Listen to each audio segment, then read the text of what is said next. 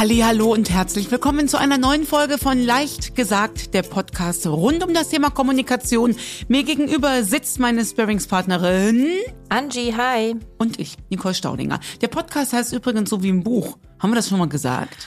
Oh, das haben wir schon mal gesagt, vielleicht auch schon sogar zweimal, aber da wir jetzt in Folge 430 sind, kann man genau, doch mal sagen, ne? Ja, kann man noch mal sagen. Ist das Buch. Genau, das Buch aus 2022. Ach guck, ja. Und meine Empfehlung wäre erst die Schlagfertigkeitsqueen und dann leicht gesagt. Dann seid ihr gut aufgestellt. So, wir heißen euch recht herzlich willkommen und nicht nur wir. -dü -dü -dü auch unser Werbepartner, die Emser Pastille. Ihr kennt sie natürlich alle mittlerweile in- und auswendig. Diejenigen, die auf der Show waren, haben sogar die Sorte Salted Caramel einmal live getestet. Und die Emser Pastille ist äh, mein treuer Begleiter für unterwegs. Übrigens nicht nur die, sondern auch die Nasendusche. Ich weiß, das Wort klingt nicht so wahnsinnig sexy. Es ist aber für alle, die sich viel draußen aufhalten, also nicht nur für die, eigentlich auch für all die, die viel drinnen sind und viel mit Menschen zu tun haben und ein bisschen was für Immunsystem tun wollen, ist es das Mittel der Wahl. Und ich bin ja auch viel draußen und habe mit Allergien äh, viel zu tun, leider auch immer noch in dieser Jahreszeit. Für mich ist die Nasendusche morgens und abends ähm, ein absolutes Must-Have. Ich mag euch nicht vormachen, wie es geht. Geht im Podcast ja sowieso nicht. Erkundigt euch da. Ist ganz harmlos. Vielen Dank, liebe Emser-Pastille und liebe Nasendusche. Du, du, du, du, Wir starten. Wir starten. Wir starten mal wieder mit einem kleinen Werbeblock für ähm, unsere Zuschriften. Ich habe das schon in der letzten Folge gesagt. Wir bekommen unglaublich viele Mails. Und da auch nochmal äh, gerne schreibt uns weiter Fragen, Themen, aber auch Feedback zu Folgen an hallo.nicolestaudinger.de. Diese E-Mails bekomme ich. Ich ähm, ja, sichte die, sortiere die, bereite die vor für unsere Sendungen. Und ja, wir bekommen auch immer ganz viele Zuschriften, wie gerne man uns hört, dass man weiter den Podcast weiterempfehlt. Das freut uns sehr. Tut das auch bitte fleißig weiter, bewertet uns mit nur fünf Sternen natürlich oder fünf Punkten, was auch immer auf eurem Streamingdienst da gerade angeboten wird. Und ich starte auch gleich mit einem äh, schönen Feedback zum Thema Schlagfertigkeit und schreiben mir auch jetzt Leute immer ihre Anekdoten von Dingen, die sie bei dir gehört oder gelesen haben, die sie dann umsetzen. Das ist natürlich das Wertvollste überhaupt. Ja, die Paula hat uns geschrieben natürlich wieder auch ein anderer Name. Das äh, machen wir grundsätzlich, ob jetzt bei Feedback oder auch bei Fragen, dass wir einen anderen Namen angeben, aber ihr werdet euch wiedererkennen. Liebe Frau Staudinger, nachdem ich Ihr Buch Schlagfertigkeitsqueen zweimal gelesen habe, möchte ich Ihnen von einer Begegnung mit einem Kollegen berichten, der, ich sage es mal freundlich, dem weiblichen Geschlecht nicht abgeneigt war und ihm ein gewisser Ruf vorauseilte. Es geschah auf einer Abschiedsfeier einer Kollegin. Ich stand vor dem Bierfass, vor dem sich viele Kolleginnen tummelten. Besagter Kollege wollte sich ein Bier zapfen, stand vor mir und fragte, kann ich da mal ran? Und ich sagte, ja gerne, wenn Sie das Fass meinen.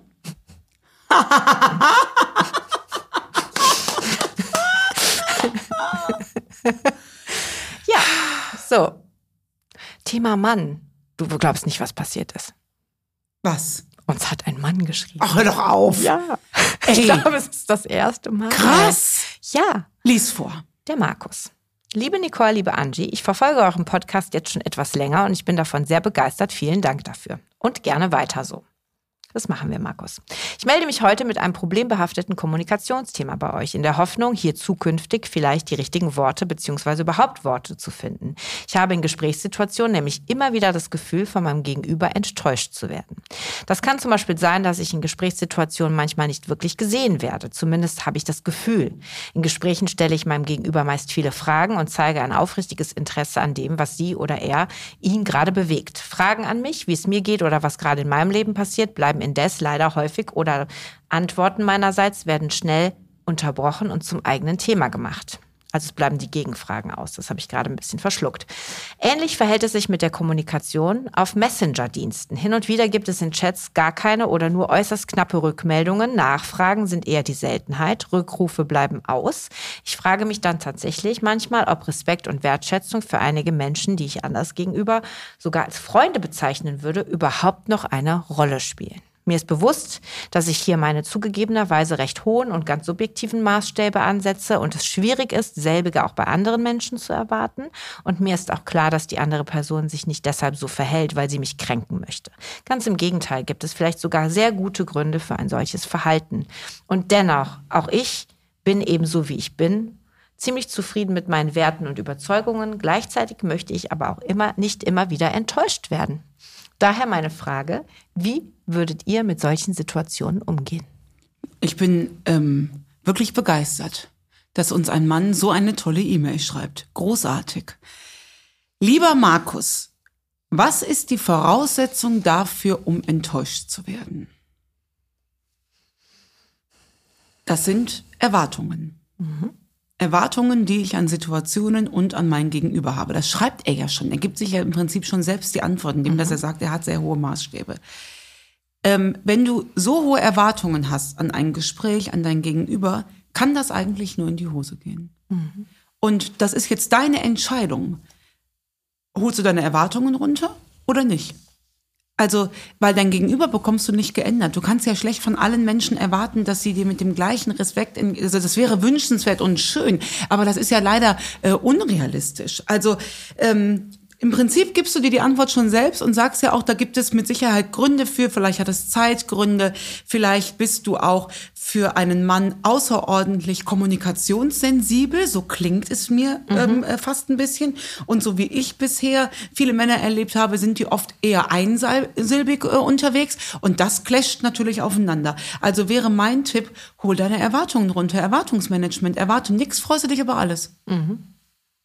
Ja, und einfach mal austesten, ne? So zu überlegen, wie gehe ich mit so einer, einfach mal als Testballon in, in eine Situation rein. Ne? Genau. Mhm. genau. Ganz bewusst vor allem. Weil ich kenne das ja selber, wenn man sowas hat, ähnlich wie wenn du immer wieder in Hab-Acht-Stellung bist mit Menschen, die irgendwelche Dinge zu dir sagen. Wir haben das ja auch das ein oder andere Mal in unseren Folgen, ne? dass wenn man äh, schlagfertig reagieren möchte, aber nicht gewappnet ist, man weiß aber, man kommt auf die nächste Familienfeier und da kommt wieder was, ist man ja auch in einer gewissen Anstrengung.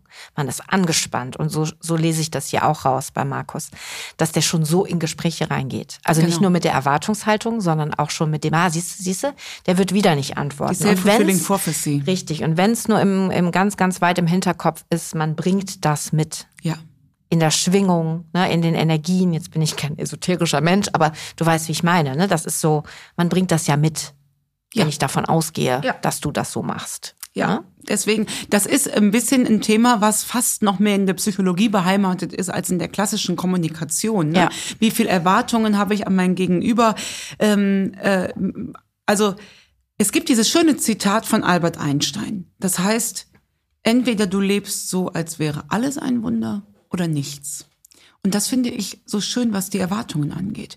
Wenn ich schon rausgehe vor die Türe und ich erwarte, also was habe ich da für Erwartungen? Ähm, das ist ein bisschen wie Goldmarie und Pechmarie, das Märchen. Weißt mhm. du, beide Mädchen fallen in die gleiche Situation hinein. Die eine wird nachher mit Gold überschüttet und die andere sieht das und denkt, geil, das will ich auch. Und die geht mit diesen Erwartungen in die Situation rein, dass sie denkt, ich will nachher auch Gold haben.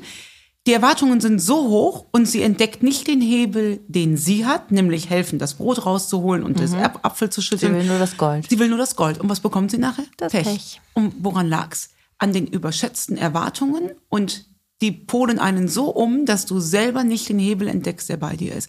Und wenn du das komplett umpolst und der Welt schon begegnest und denkst, ich gehe jetzt heute mal da rein und überlege mir, dass das wirklich alles ein Wunder ist. Alles, was ich heute höre und sehe, ist nur für mich gemacht. Ich darf mich mhm. über alles freuen dann ändert sich äh, eigentlich alles. Ja, und das hat auch nicht zwangsläufig was mit deinen Werten zu tun, Markus. Ne? Ganz im Gegenteil. Weil sogar. er sagt das am Ende oder schreibt es ja nochmal so prägnant mit, ich bin von meinen eigenen Werten sehr überzeugt. Das hat auch keiner bezweifelt. Also das muss auch nicht in jedem, nicht jedes Gespräch, was man führt unter Freunden, Kollegen, wie auch immer, muss immer Werte geprägt Nein, sein. Das darf man als Selbstverständnis ja auch erstmal so grundvoraussetzen. Ja. Ne? Ja. Also Lieber Markus, unbequeme Antwort mal wieder, ne? aber schreib uns bitte äh, gerne weiter. Vielen Unbedingt, Dank. sehr gerne.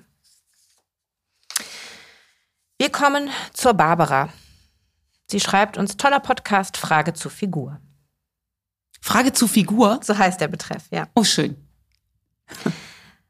Sie schreibt uns am Anfang auch, äh, dass sie unseren Podcast erst vor kurzem entdeckt hat, obwohl sie alle deine Bücher besitzt, Nicole und sie hört ihn jetzt gerade von vorne bis hinten durch. Ich finde es immer wieder faszinierend, wie intensiv sie sich in die Situation einfühlen können und wie passend ihre Antwort stets ausfällt. Daher würde ich mich mit über eine Einschätzung zu meiner Situation freuen. Sie ist 36 Jahre alt und bei ihrer Figur gibt es eine Range von circa 12 Kilo, innerhalb derer sich die Figur auf und ab bewegt. Während der Corona-Zeit hat sie gut abgenommen und konnte ihr Gewicht ähm, ein halbes Jahr halten. Sie hat ihre Ernährung umgestellt, sie hat sich täglich bewegt, oft an der frischen Luft. Gerade das Inlinefahren macht der Barbara Spaß. Und nun hat sie sich aber über die Zeit oder es haben sich über die Zeit wieder die alten Routinen, wir kennen es alle, wieder eingeschlichen und ein stressiger Job kommt hinzu. Und äh, frisch zu kochen und sich täglich zu bewegen, das schafft sie gerade leider nicht. Und so hat sie wieder Schritt für Schritt die Kilos drauf bekommen, ohne dass sie das wirklich realisiert hat. Ich glaube, Barbara, an der Stelle können da sehr viele Frauen sehr gut mitfühlen. Ich fühle das bis ja, hierhin. Ja, ja, ja. Sie liegt jetzt mittlerweile äh, wieder an ihrer alten Obergrenze und sie kommt in folgende Situation. Meine Mutter hatte sich sehr gefreut, als ich abgenommen hatte. In dieser Zeit hatte ich komplett Ruhe vor ihren Kommentaren und Sprüchen zu meiner Figur. In Zeiten, in denen ich mehr wiege, nimmt sie sich es immer wieder raus, dies abfällig zu kommentieren. Nachhaltigster Spruch, den die Barbara im Kopf hat, du siehst aus wie eine Milchfabrik bezüglich ihrer Oberweite, Größe E. Nun waren wir zuletzt shoppen und ich habe verschiedenes anprobiert. Mehrfach hat sie den Vorhang der Umkleidekabine aufgerissen und laut Dinge gerufen wie, nein, oh Gott, wie du aussiehst, du musst unbedingt wieder abnehmen oder du fängst sofort an damit, so dass andere Kunden es mitbekommen haben. Beim ersten Mal war ich noch recht perplex, beim zweiten oder dritten Mal habe ich gesagt, jetzt reicht's. Ich weiß aber trotzdem, dass sie sich beim nächsten Shopping wieder, dass sie das wieder machen wird. Zuletzt nannte sie mich zum Beispiel auch am Telefon stämmig was ich von mir gewiesen habe, was sie aber dennoch für einen vollkommenen passenden Begriff hielt.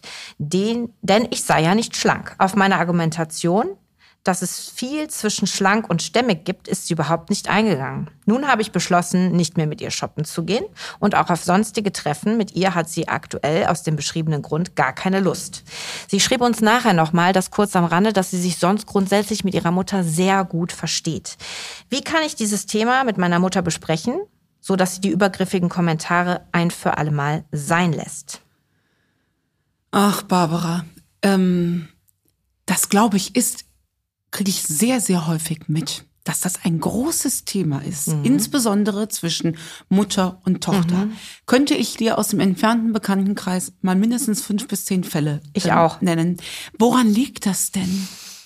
Ja, da habe ich mir witzigerweise, ich weiß gar nicht, warum es so war, schon mal drüber Gedanken auch gemacht, warum das so ist, dass genau zwischen die Mutter das dann immer so sch schlimm, also ne, dass das so so so ist das irgendwas, was so nach dem Thema, ich habe Angst, dass meine eigene Tochter irgendwie, weil sie von mir stammt, dass es irgendwie ein eigenes Versagen oder so ist? Weiß, also ich habe also, da auch keine wobei jetzt äh, mehr Gewicht ja kein Versagen ist. Ne? Jetzt nochmal an der Stelle, weil so sensibel auch zugehört wird. Ich versuche das nur zu ergründen ja. aus der Sicht einer Mutter, die ja dann doch, auch wenn ihr euch gut versteht, Barbara, aber ähm, trotzdem lass es gesagt sein, das sind sehr harte Sprüche. Ne? Das finde ich wohl auch.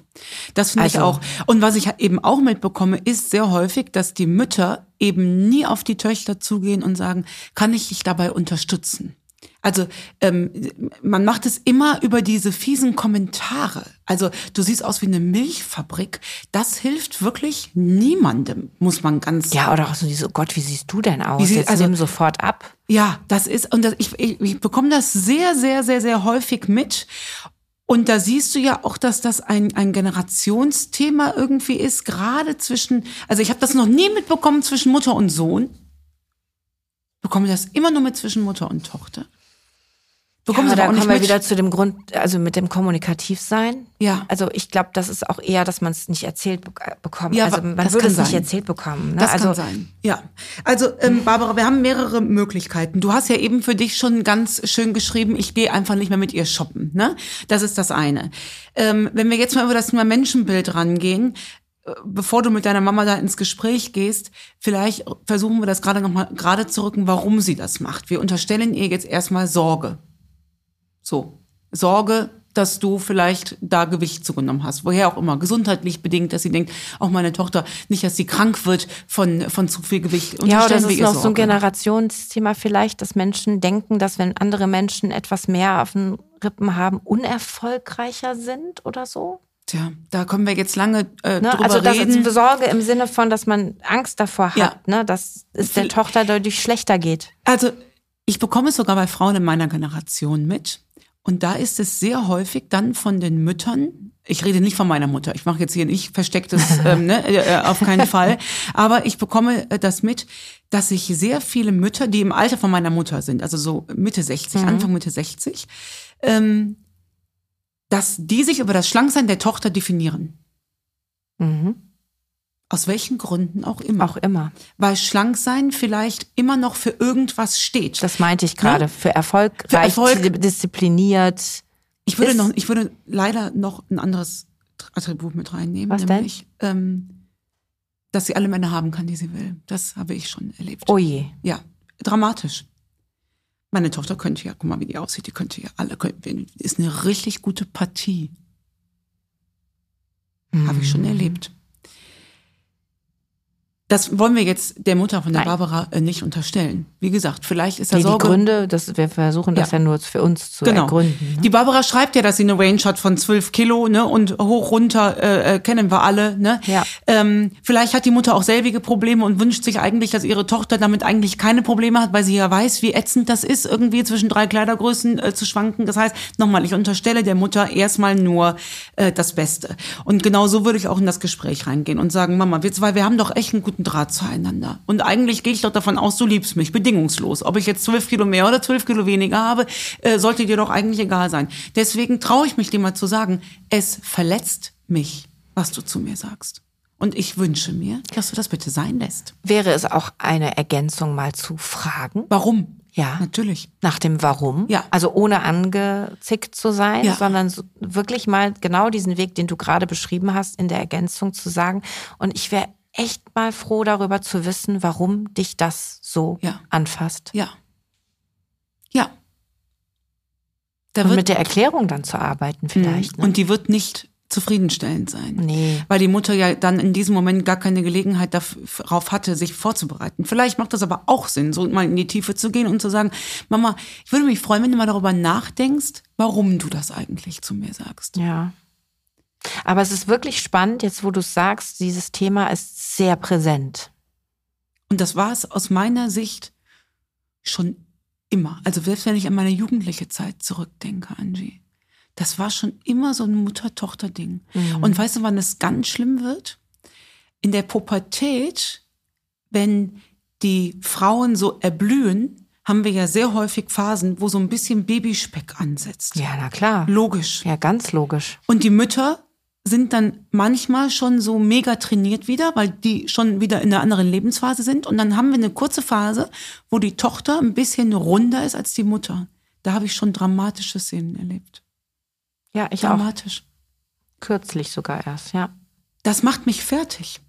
Ähm, und ich weiß, das Mutter-Tochter-Thema ist ein, ein großes, ich, ich darf da wirklich aus einer sehr luxuriösen Situation äh, rausberichten, weil wir ähm, das nicht haben. Ich kann mit meiner Mutter da wirklich immer offen und ehrlich äh, über alles reden. Äh, ich weiß aber, dass wir da auf einer Insel unterwegs sind. Ich weiß, dass das ein hochbelastendes äh, äh, Thema ist. Und ich frage mich, Hast Warum? du deine Mama dazu mal befragt, was sie glaubt aus Mütter? Weil sie, sie hat dich ja als Tochter. von Warum- ihr kommt der Satz mit der guten Partie. Ach, guck. Dass sie mir schon als Jugendliche gesagt hat, Schatz, davon lassen wir uns Ja. nicht wuschig machen. Aber diese Frage, warum Mütter das so machen, was die, Bewe was die Beweggründe sind. Ja. Ne? ja. Weil die Mütter, von denen ich jetzt gesprochen habe, so Jahrgang Roundabout 1960, die kommen ja auch wieder aus einer Zeit, wo es noch Wo extrem das noch wichtig war, dass die Tochter eine dass die gute Tochter unter gut, äh, gut verheiratet un- wird. Ja, klar. Nicht erfolgreich, süß, wie Unter du die eben gesagt Haut hast. gehen. Erfolgreich, du bist direkt wieder im Business. Nee, nee, wir reden hier davon, dass die Tochter gut heiratet. Ja, ich lebe echt in einer anderen Bubble. Ja. Ach, Barbara.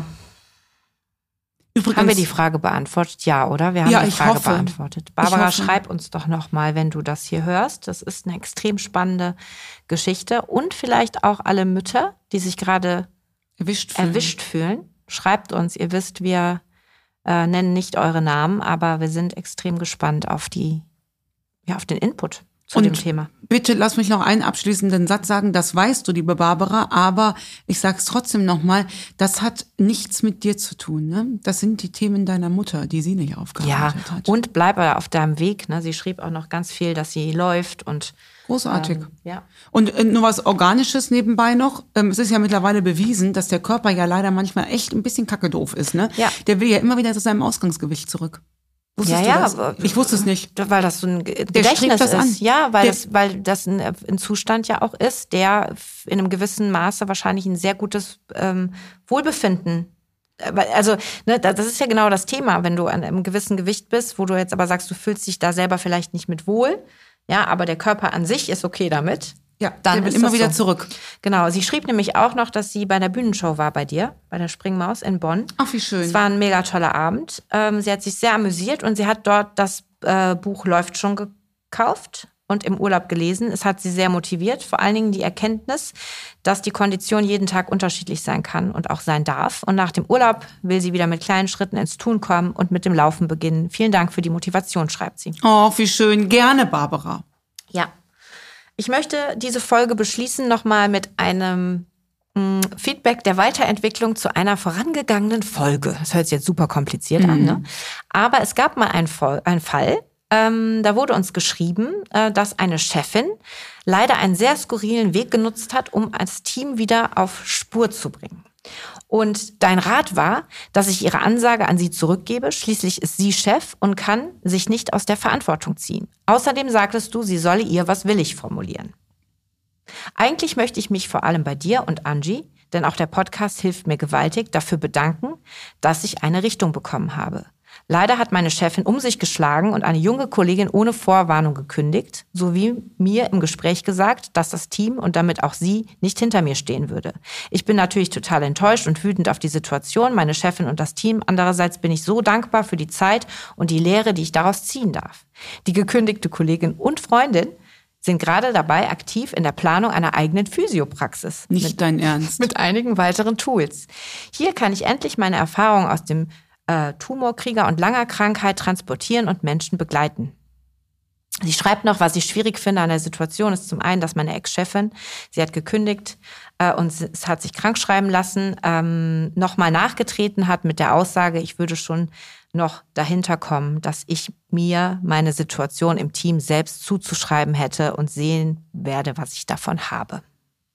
Die Aussage fand sie hart, aber ist damit jetzt quasi fein und sie dankt uns von Herzen. Es ruckelt im Leben immer, bevor es in den nächsten Gang geht. Ne? Ja. Das ist einfach Und so. wieder haben wir dazu. Oh Gott, das war ja letztes, ähm, sollten wir vielleicht nochmal als Haben wir das- haben wir das haben wir noch nicht erzählt? erzählt. Nee, Nein. nee. Äh, ähm, äh, auf, der, auf der Tournee kamen zwei junge, sehr sympathische Frauen auf mich zu und haben sich die Bücher danach signieren lassen, haben gesagt, übrigens, wir hören so gerne Ihren Podcast mit der Angie. Und äh, wir hatten dann rausgenommen oder als Tipp mit rausgeholt, wie man in Gehaltsverhandlungen äh, hineingehen soll. Und das haben wir gemacht. Und dann äh, waren die total aufgeregt und gesagt, und hat geklappt? Und die so, nein, aber wir haben den Job danach gekündigt und haben jetzt unseren Traumjob. Ich sag, oh Gott. Entweder kommen die Frauen zu mir und sagen, ich habe mich endlich scheiden lassen, oder sie sagen, ich habe endlich den Job gekündigt. Ich habe langsam ein bisschen Angst. Ja, ich find's gut. In diesem Sinne, Tschüss. tschüss.